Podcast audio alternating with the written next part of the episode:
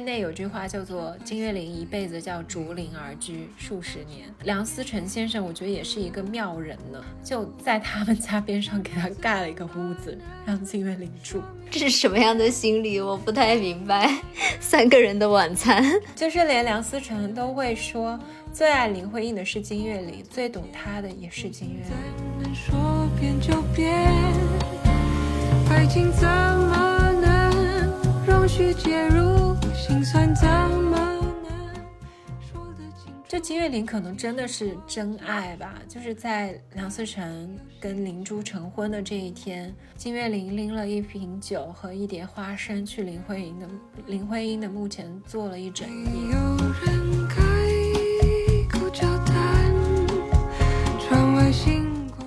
就觉得自己白月光破碎吧，她原来是自己笔下的三三翠翠，现在只是一个为了钱跟他吵架的很凶的女子。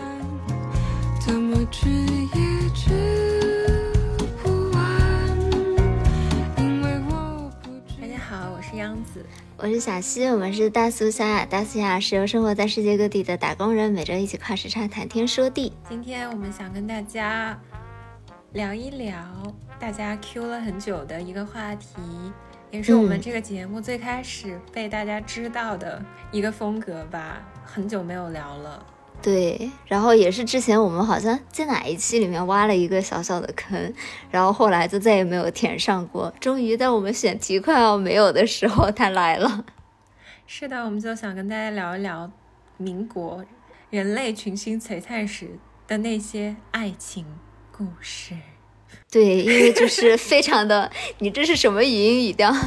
但就是我感觉那段时间的爱情都是又有非常轰轰烈烈的部分，但是又有非常那种剪不断理还乱的 drama 的成分在，所以就还蛮精彩的。没有，其实前两天嘛，我跟我一个朋友聊天，然后他就跟我贡献了一些八卦。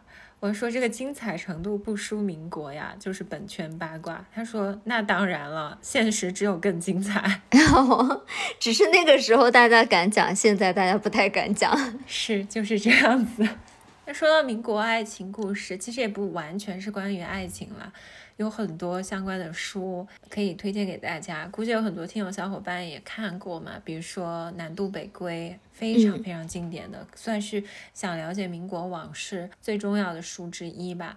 然后还有一本我个人很喜欢的，像《忆旧》，我记得我高中的时候特别喜欢看这个书，因为不想学习。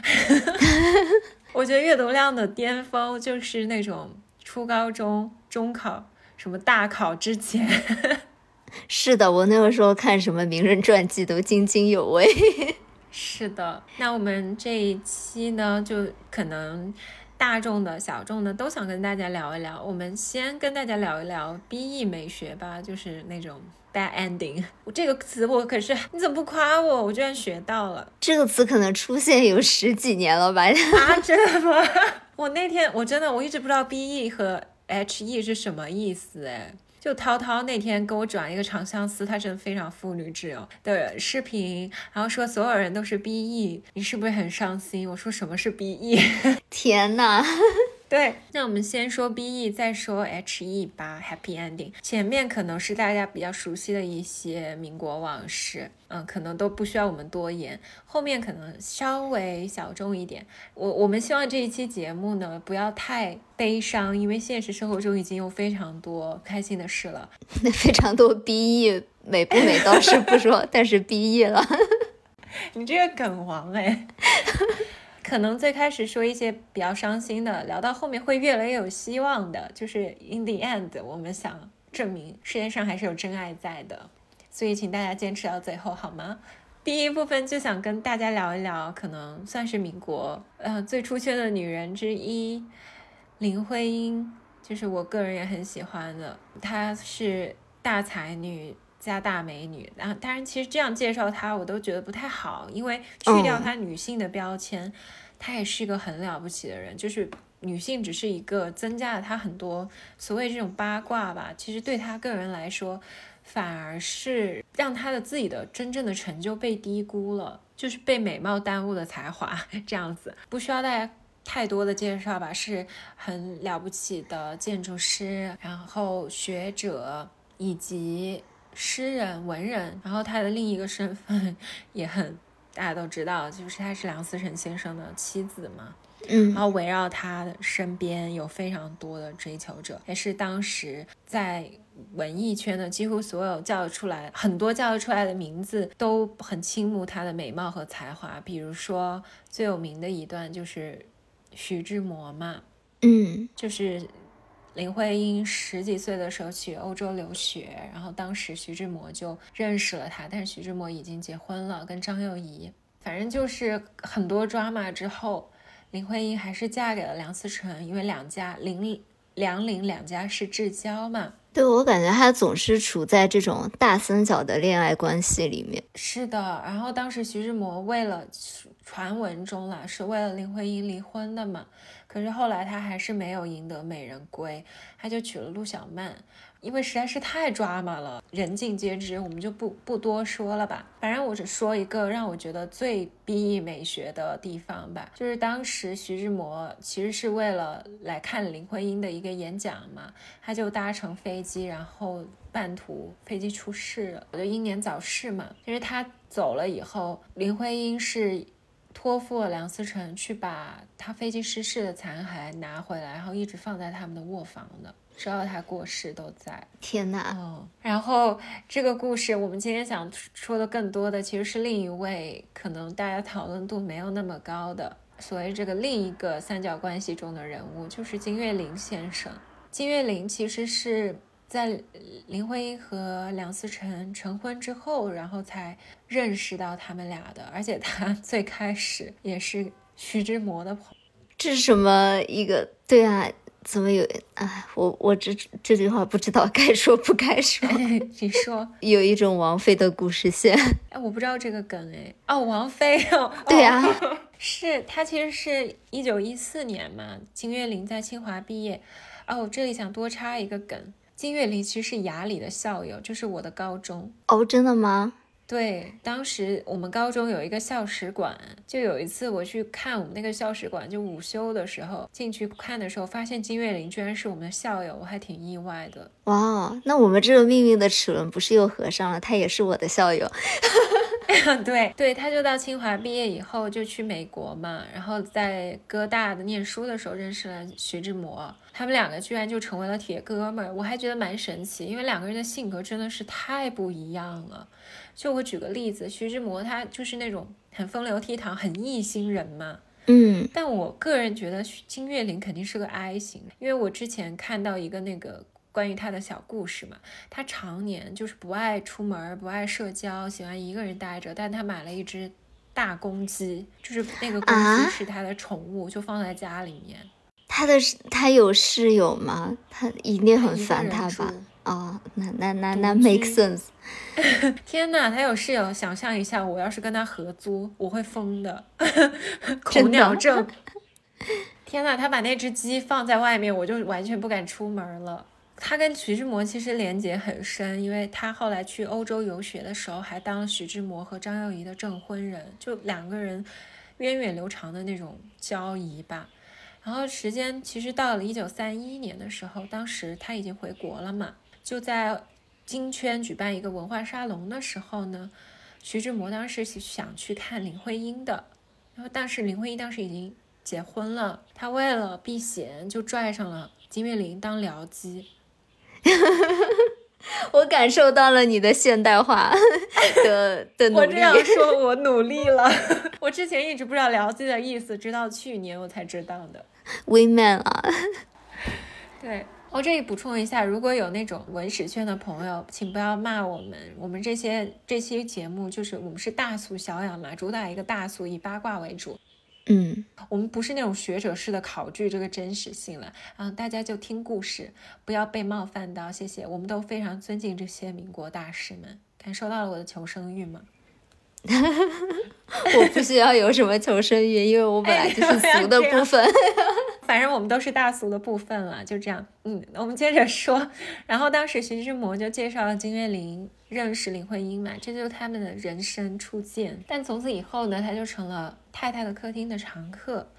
所以他是这种，就是呃女性妇女之友的一个人格吗？我觉得他可能更爱新人一些。根据这些记载，好像他就是很独行侠，不太爱跟人来往，因为他本来也是哲学家嘛，做哲学的人，嗯嗯，包括哲学家们，大家都懂的，就是性格中要有一些比较特别的地方，我觉得才能感悟到啊那种很形而上的。超脱于这个 纯俗之事的东西吧，就小雅的部分，对。然后他虽然是这样一个性格，可是他每一次带太太沙龙都要第一个到，就是希望能够多跟林徽因聊几句。天呐，真的就是那种小迷弟呀！我想到之前我们有一个访学教授，就是那种大牛教授来海德堡嘛，真的很夸张。你知道，每一次他上课前，因为当时我给他做 TA，就已经围了几个同学要跟他聊天。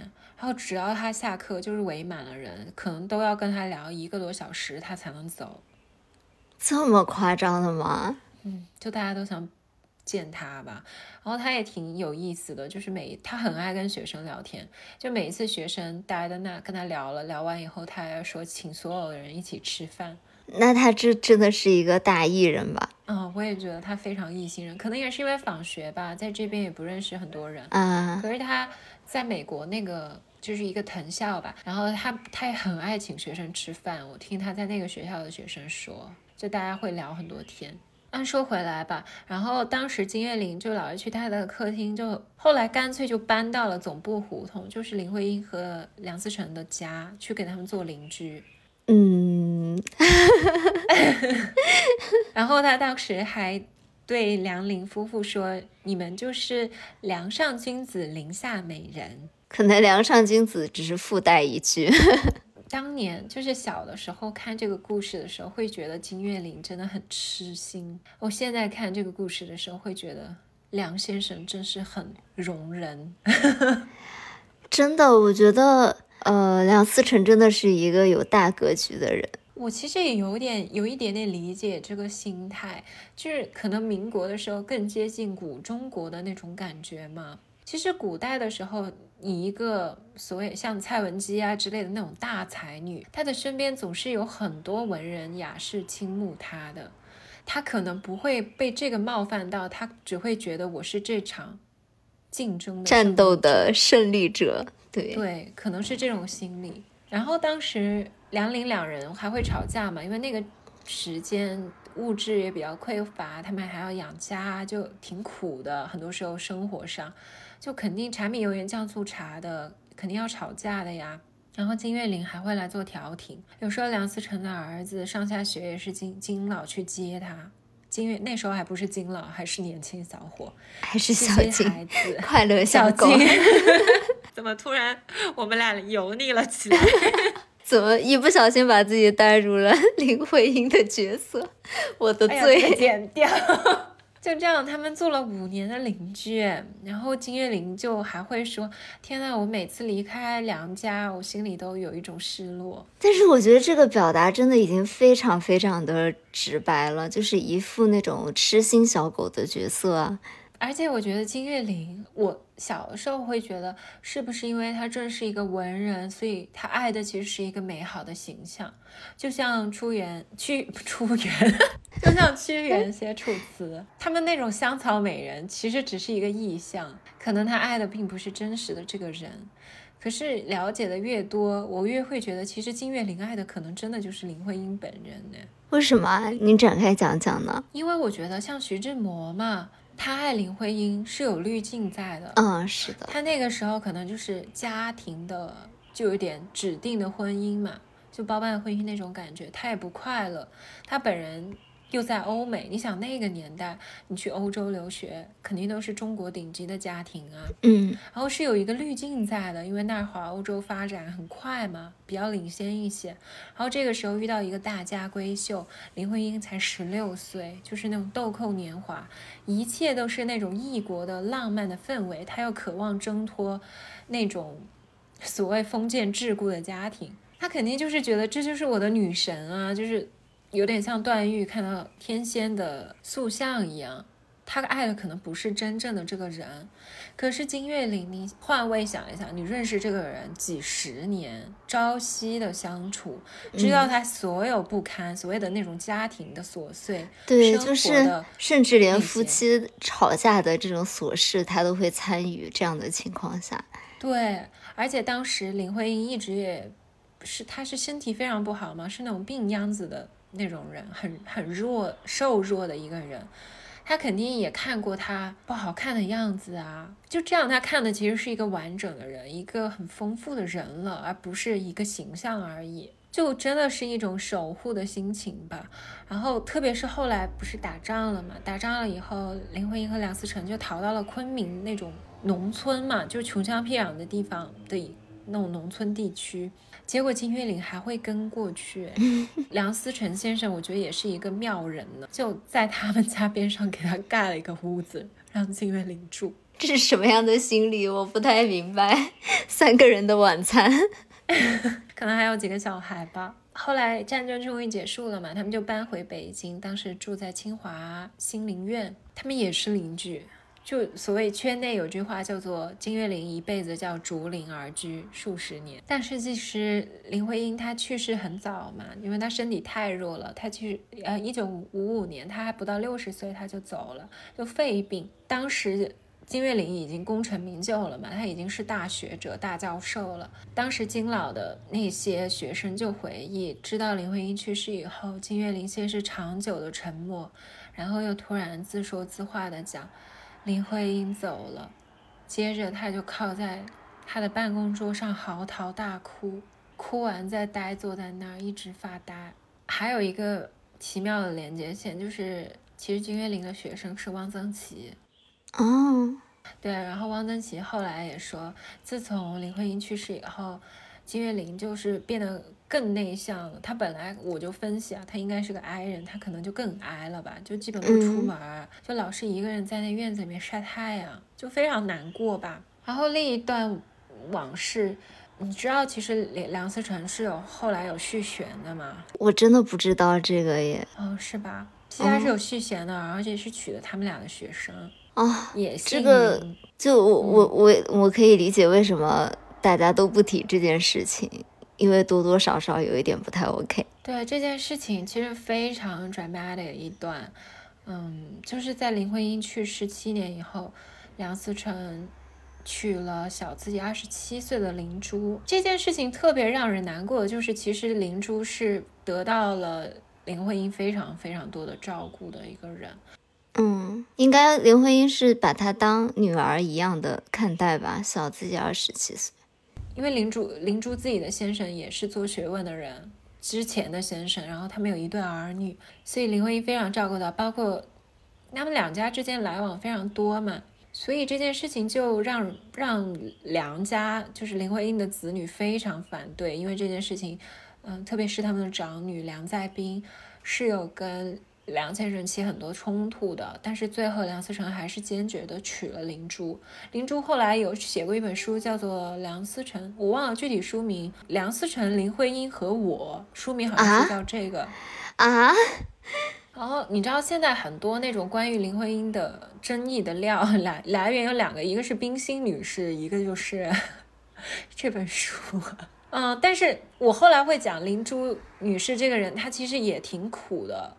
就是很多事情是有多面性的。她后来嫁给梁思成之后，其实有很受了很多委屈吧。就是我看现在的很多文字，所以所有的事情都不是非黑即白的吧。但是先说回金岳霖吧，就金岳霖可能真的是真爱吧。就是在梁思成跟灵珠成婚的这一天，金岳霖拎了一瓶酒和一碟花生去林徽因的林徽因的墓前坐了一整夜。就是他想去陪伴林徽因在这一天，因为他知道，对，如果林徽因知道的话，应该是会难过的。嗯，怎么这么好呀？我觉得再也没有这种人了。真的，我我我本来是想说这句话的，但是我又转念一想，我何德何能 要求一个这样的人？我觉得我都没有听过这种人哎，现实生活中除了金岳霖的这个故事，当然我们每次讲民国往事什么的，就会有很多比我们更了解的听友可能会嗯提出一些不一样的观点，也欢迎大家提出。因为我之前看到这些故事，我真的觉得这不是纯爱战士是什么？对啊接上了网络的梗，你为什么不夸我？对不起，我没有给出事实的反应。对，这就是纯爱战士啊。然后我试图找到一些其他的记载来提供更立体的面，就证明可能可也不是这样的。金老也有爱过其他人，但是我没有找到。哎，不知道评论区有没有小伙伴能告诉一点其他面的故事？对啊，人年纪大了都不愿意相信浪漫了，真的好可悲哦。是？吧？就是你可能小时候看到这样的故事，你会觉得哇，这就是真爱，我以后一定要找到一个这样的人。但是到了现在这个年纪，你都会想说，嗯，这个故事一定有另一面。背后的故事，对 对，就是很难相信有这样这样就是这么纯爱战士的人出现啊。对啊。然后后来金老年纪很大了嘛，就很少出门。但有一天，这个故事超级有名的，我相信很多小伙伴都听过。就他突然在北京饭店招所有的老朋友吃饭，在开席前，他突然跟大家说：“今天叫大家来是因为今天是徽因的生日。”还有这么多年，所以他是也完全没有任何的婚姻他终？身没有结婚，这不是纯爱战士是什么？然后在一九八三年的时候，当时梁慧英的诗集要出版嘛，然后出版社的陈忠英老师就想邀金老给林徽因写一个序，写一个文章吧。没想到金老拒绝了，他说：“我所有的话都应该同他说，现在不能说了，我也不愿说，也不愿意有这种话，你们回去吧。”嗯，我觉得他还是很体面的一个人，他可能会觉得自己这么做的话，会给林徽因，因为林徽因本来这个人生就非常陷入很多这样的 drama 的故事里面嘛，他可能会不会有考虑说，自己再用这个身份出面的话，可能会让林徽因陷入更多的争议里面。而且当时陈忠英老师临走的时候，拿了一张林徽因的照片给金岳霖嘛，那是金岳霖没有见过的林徽因少女时期的样子。就看他看到那个，哎呀天呐，我现在看这个故事我都想哭哎，因为我会觉得我有点想到我青少年的时期，就是我的青春期真的很磕过这个故事。我当时就是每次考试，我觉得很压力大，我就会去拿出这个民国的这个八卦史的这一段来看一看，我就觉得啊，要被纯爱治愈一下。就是他其实没有见过林徽因所谓的吧最美的时光，他其实是错过的，因为他认识林徽因的时候，林徽因已经结婚了嘛。就他当时看到林徽因的那个少女时期的样子的时候，都眼泛泪光。然后他对陈忠英说：“你可以留给我这张照片吗？”这就是爱情啊！然后到了晚年的时候，就有记者问林金岳霖，他说：“你会如何评价林徽因呢？”然后他说：“极赞玉和词，文化人啊。”唉，嗯，就是连梁思成都会说，最爱林徽因的是金岳霖，最懂她的也是金岳霖，所以我才会说，我觉得他是彻底的知道和理解林徽因，爱的不仅仅是一个形象，就是 soul mate 啊，灵魂伴侣，然后纯爱战士。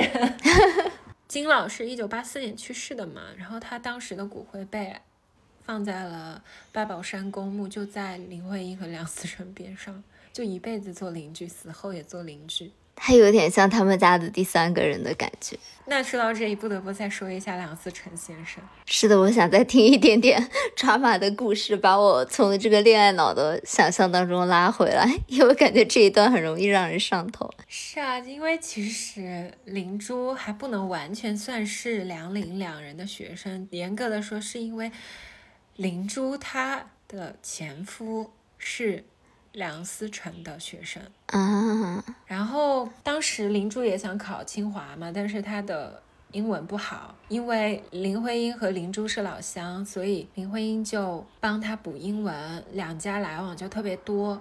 而且他们当时林珠的第一段婚姻都没有钱结婚啊，礼办什么的也是林徽因出面帮他们打点的。而且林珠这个人争议比较大，比主要就是因为他第一任先生是因为一些当年大家都懂的一些时代原因嘛，工作啊这些都丢了，他的妻子没有陪伴他，却选择了离开他，就是提出了离婚。然后离婚以后，嗯，就跟梁林两家可能就更清静吧，但具体的时间线我们不是当事人，也没人说得清楚。反正就是林徽因去世不久以后，灵珠就成了梁思成先生的助手，就是帮他整理很多资料物件啊，这样，而且还有点就是管理照顾整个家庭的饮食起居。因为我为什么说事情不是非黑即白的呢？因为呃，林徽因的妈妈其实不是他父亲的正妻，所以她有点是庶出的，所以她跟她妈妈关系非常好，所以林徽因的母亲一直是跟。梁思成和林徽因一起生活的，包括林徽因去世以后，他妈妈也一直是由梁思成照顾。然后后来灵珠进入了梁思成的生活，她不仅是照顾梁思成，还照顾了林徽因的母亲。哦，就是当然这事实真相大家很难说，但是有很多这种细节的记载啊，就他要打扫整个家，给全家人做饭、洗衣服，然后林徽因有她的母亲做。据传啊，口味这些也比较挑剔吧，反正她就是会照顾所有人。嗯，然后梁梁思成也说嘛，他说做林徽因的丈夫不容易，是很累的，因为他思想很活跃，在一起必须和他同样反应敏捷，不然就跟不上。当然这个也不知道是不是真的，就林珠自己说，连林徽因自己的母亲都夸她，因为林徽因很爱孩子，但基本不做家务，家里雇了几个保姆，她不是一个合格的太太。当然这个我们存疑。因为也可能是灵珠自己写的，但我觉得这个是非常真实的一个婚姻的面目，就是有可能男性在年轻的时候，他就会，尤其是在更多男性的衬托下面吧，他就会很想要去争取到一个比自己可能优秀一点点，但是有一种十指不沾阳春水，然后非常有才气的一个女女神，就像是一个白月光一样嘛，然后他也愿意一直。去为这个女生付出，但是年纪渐长了以后，尤其这个男性的这个权利慢慢的增加了以后，他可能会更倾向于选择一个就是一直照顾他生活起起居的这样的一位女性，这是非常非常 真实的生生活的写照啊。梁先生当年应该是心理防线也比较脆弱吧，嗯，因为林林徽因病了这么久，而且当时战争就打了那么久，林徽因又一直生病。嗯，其实他照顾整个家肯定也是很累的，因为林徽因在病重病重的时候，他要做饭，要做家务，要给林徽因打针啊、输液啊，做所有事情。而且我很我个人很很喜欢林徽因的，但是我看了很多记载，就是说她其实是一个脾气不是很好的人，就是经常会发火啊什么的。也可以理解，就是作为女建筑师，真的可以理解，好吗？我没想到你的点是这个，因为我想起自己工作的模样，确实是我可以理解，好吗？我突然想，这是两个建筑师组成的家庭，哎，对啊，就是多么的可怕呀！他们平时会拌拌嘴，也是非常可以理解的，好吗？主要两个人又是同行，又都很有才，然后但是后来可能灵珠给了梁思成不一样的感觉吧，就是可能他在他第一次人生中第一次发现原来生活可以这样，嗯，就模式可以完全不一样，因为有一个女人可以操持一切，让他完全不用操心，而且我觉得灵珠那种不平衡，有些细节。我也觉得，可能换位思考一下，确实会让人很难过。比如说梁思成每次去祭拜林徽因的时候，他都不愿意带上灵珠，然后他经常会在灵珠面前说，就说林徽因很有才华。就比如说，他甚至会说，中国有句话说，文章是自己的好，老婆是人家的好。可是对我来说，老婆是自己的好，文章也是老婆的好。天呐，我觉得这就是完美的体现了一个男人的既要又要，他就是又想要有一个非常有才气的，想要征服一个很有才气的女性，但是他同时又不愿意舍弃这种生活当中的温存就需要一个人照顾他，可能特别又到年纪渐长以后，而且我觉得灵珠一直在领梁家地位。就是有点捉急，当然也可以理解了整个过程。哎，我就说不能一棒子打死。当然，我也求生欲很强。现在我没有得罪任何人的意思，这都是我道听途说的。就比如说，呃，有一次灵珠打扫卫生，在客厅看到一个林徽因的油画，他就拿下来，然后被他们的长女发现以后，就打了灵珠一个耳光。然后当时灵珠就去跟梁思成哭诉嘛，然后梁思成就是只是说了一句：“何必呢？”我觉得千错万错都是男人的错，都是他自己没有平衡好这一切。因为我觉得在这样的关系里面，我会觉得不管是林徽因还是林珠，他们都有自己非常委屈的点。那如果作为一个非常负责任型的男性，他会至少会想尽办法平衡自己的子女和他现任老婆的关系吧。我觉得这才是一个负责任的人应该做。后林珠自己有两个之前那段婚姻的孩子嘛，嗯，梁先生也就是那种非常冷漠的态度，他们后来找工作这些也很苦，就据林叔自己书中写的嘛，所以我觉得。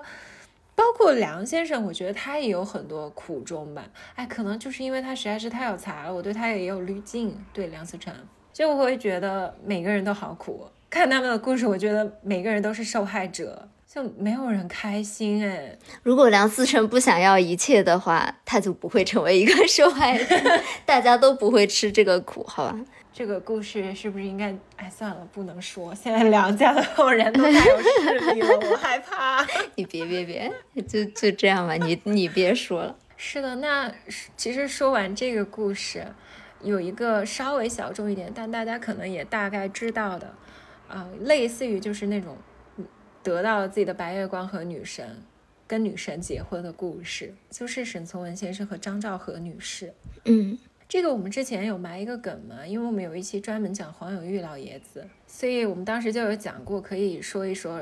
好像这个哎，对，就是挖的，对，就是有个听友 Q 了一下啊，对，就是我们那期当时说，其实民国有很多这样的爱恨情仇的故事，可以跟大家讲一讲，是不是？对，然后我当时其实也说了嘛，其实民国美女啊，就是美女，我觉得这个词好庸俗啊，应该怎么说？就是那种。很优雅、很有魅力的女性很多，但是在我心中，就是以单论颜值来说，我的天花板女神就是张兆和。我真的很喜欢她的长相，哎，你有看过她的照片吗？嗯，我就觉得她有一种凛然不可侵的高贵的气息，然后整个人很优雅。就她们一家三姐妹都很漂亮，嗯。然后我们现在说一下她们这个爱情故事，就是啊，这么说啊。好，又不能说人家舔狗，但是真的有点像，就这个故事的开端，就是沈从文死缠烂打的追张兆和啊，因为那个时候沈从文已经开始教书了嘛，就是已经成算所所谓成名了。然后他第一次给学生上课的时候呢，就很紧张啊，他有点乡音嘛，就是江湘西人嘛，然后说话就有点不知所措。然后沈从文当时就。写下一行字说：“第一次上课见你们人多，怕了。”好可爱呀！因为他一个小时的课十分钟就讲完了。天呐，我好害怕！我到时候讲课不会也这样吗？你不会的，你不会，你是一个艺人，好吗？对，然后大家就很无语，想说，我本来因为他那时候已经出了很多那种。有名的文集啊，这些了嘛，就想说，我们本来是想来看大作家的风采，没想到，而且大家印象中湘西人嘛，就民风剽悍，没想到是一个怯生生的那种很弱鸡的读书人。那 不是，可是我觉得一般那种大作家是很有可能是一个这样的形象啊，就是有一点点社恐，对对，但是他对张兆和好像一点都不社恐呢。就他当时二十八岁的时候，就对张兆和一见倾心，因为刚刚那一群学生里就有张兆和，哎，这又是一个师生恋的故事，对吧？我觉得现在可能听起来师生恋会有一点觉得 not OK，但是民国那个时候真的很多这种流行，对。但张兆和是大家闺秀嘛，就名门之后，在那个年代就能说一口流利的外语。然后好多人喜欢他，就跟沈从文就是一个天上一地下。沈从文就是普通家庭出身嘛，而且没读过什么书，就是那种没有正经上过学的那种读书。嗯。然后张兆和就不喜欢他，觉得他很土啊。你自己想一下，一个连普通话都讲不太清，然后张兆和肯定觉得我我还是高知女性，在那个年代我还能讲 外语，肯定看不起这个。对呀。嗯，对。但是呢，沈从文就好有耐心，就是以情书攻势，不断的给张兆和写情书，写了很多信。但我确实觉得，从这个角度来看，我觉得他沈从文是一个非常非常有自信，然后心态也是比较阳光的一位男性。因因为就我不太多的 dating 经验来讲，一般很少有男生会。就是我，我感觉可能遇到这种类似的情况的话，会会想要逃掉。对，因为现在时代太快，试错成本太低了。嗯，就很少有一个人他会有这样比较积极阳光的心态，说有可能我自己不够好，但是我还是要努力一把。这种感觉，他们可能会想换下一个更容易拿到手的。对，嗯，但是张兆和当时其实深受困扰了。其实这事儿你换位思考一下，其实挺烦的。如如果虽然被人喜欢是很幸福的一件事，但如果这个人太锲而不舍了，还是你的老师，你看你难不难受？就是像如果你在一个公司工作，假如你的同事现在开始疯狂追你，肯定很难受啊。Stop，不要再说了。对，就是那种。工作，然后所有东西交织在一起，然后这个人又躲不掉的感觉就很难过吧。作为一个女生来说，嗯，然后他就告状去了，就告到胡适那儿。然后胡适 就对张兆和说：“我跟你爸很熟，要不把你俩的话跟你爸说一下吧。”这 真的，胡适是一个看热闹不嫌事儿大。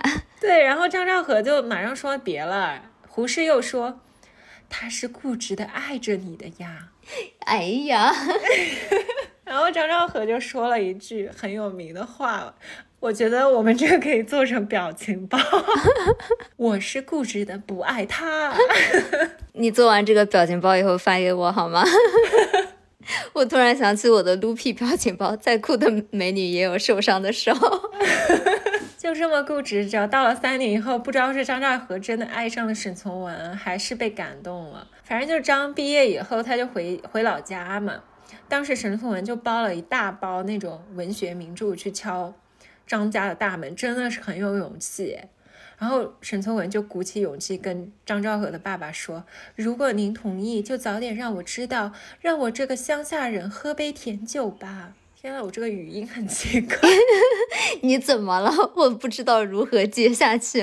然后当时张兆和的爸爸就居然同意了，然后给他发了一封电报，我觉得好可爱。这个电报他说：“乡下人喝杯甜酒吧。”天呐，有一种老父亲在磕他们糖的感觉。哦，我觉得他父亲应该也是会觉得被这种勇气打动到，而且很真诚，也很。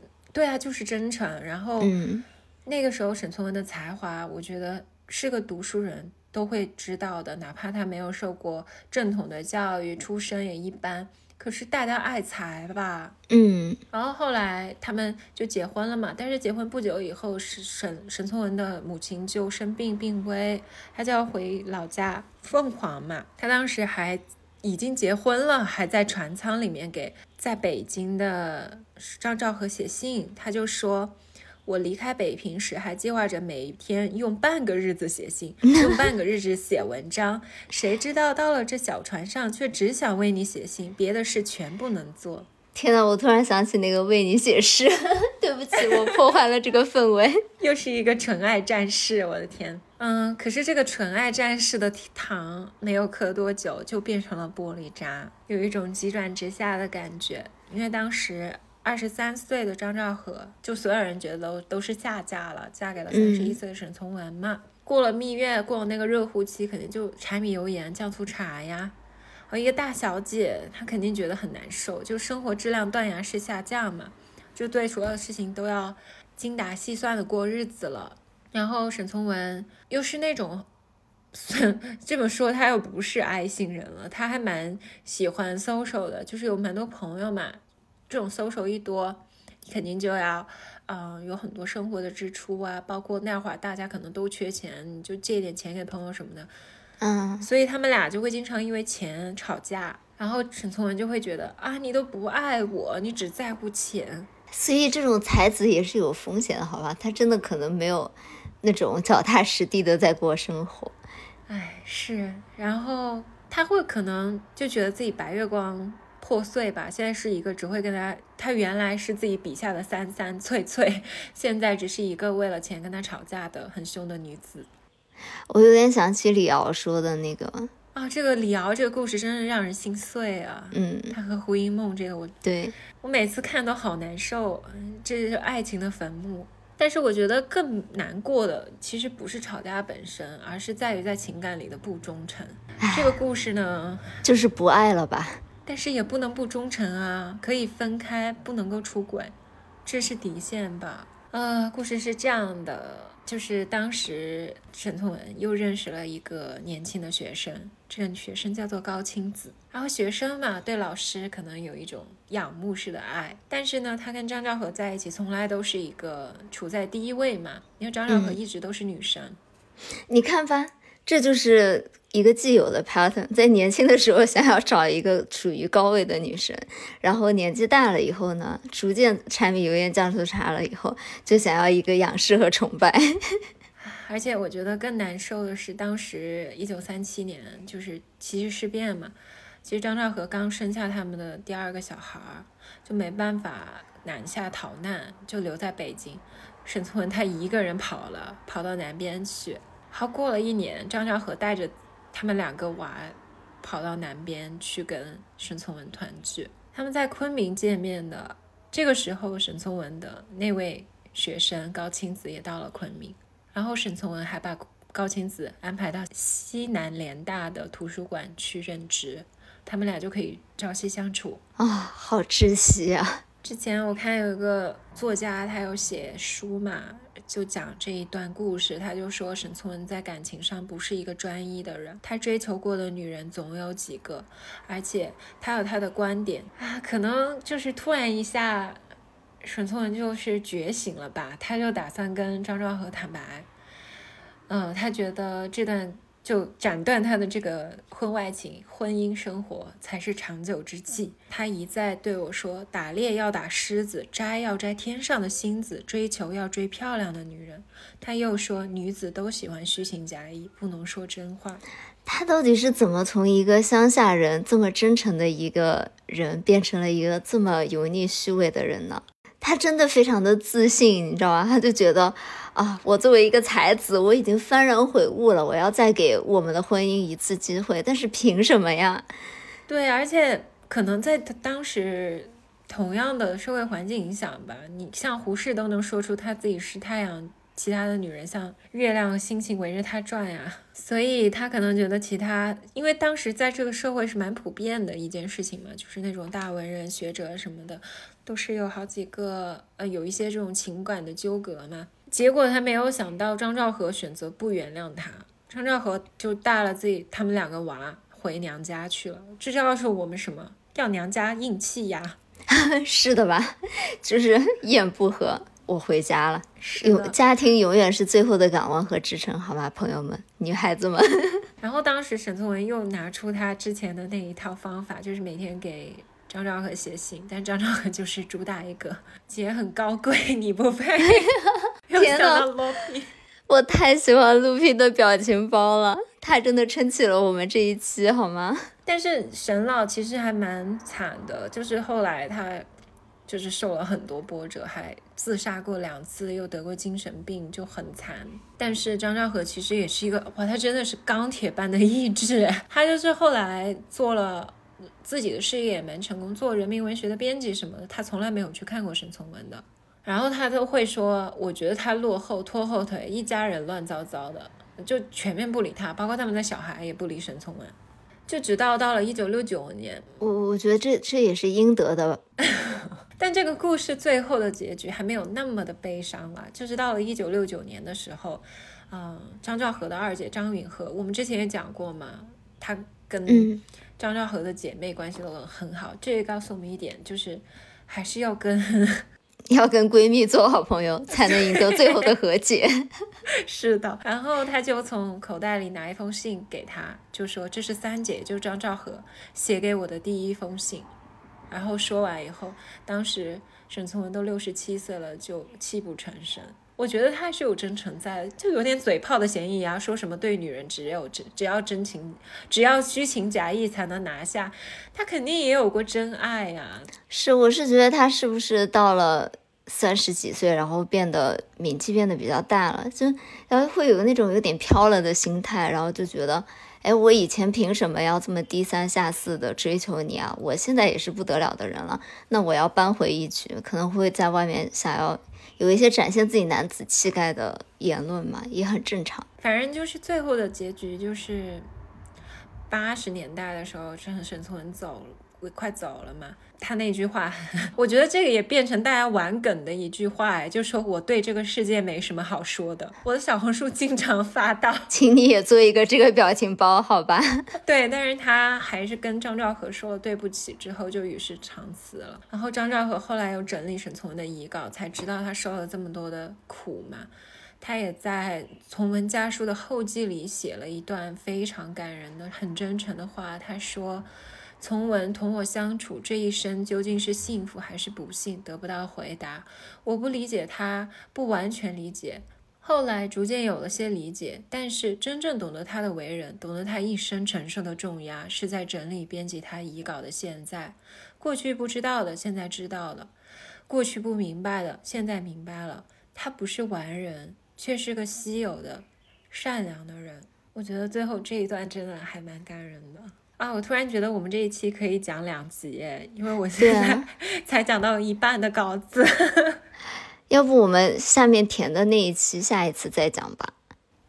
啊，好呀，那这一期就只有 B E 美学了，下一期全是 H E 美学，也不对，下一期甜甜的糖糖粉多一些，好吧？怎么又给大家挖了一个坑？下一期真的是。本人每次生活中连饭搭子都找不到的时候，就要磕一颗糖的。是的，请大家期待住下一期吧，可能更加小众一点。这一期讲的这两段，可能大家稍微流传的比较广。嗯嗯，但也是那种可能流传的广的故事里面偏小众一点点的一些戏份。对，好。如果大家有任何不一样版本的故事，也欢迎在评论区告诉我们，我真的非常好奇呢，特别是纯爱战士的部分。啊，是的，然后大家有别的想听的故事的话，也欢迎在下面告诉我们，然后我们也可以再去搜集搜集，好吗？好的，那我们这一期的节目就到这里了。我是杨子，我是小溪，我们是大苏小雅，我们下周再见了，拜拜，拜拜，还是要相信爱情哦。好勉强哦，好苍白哦。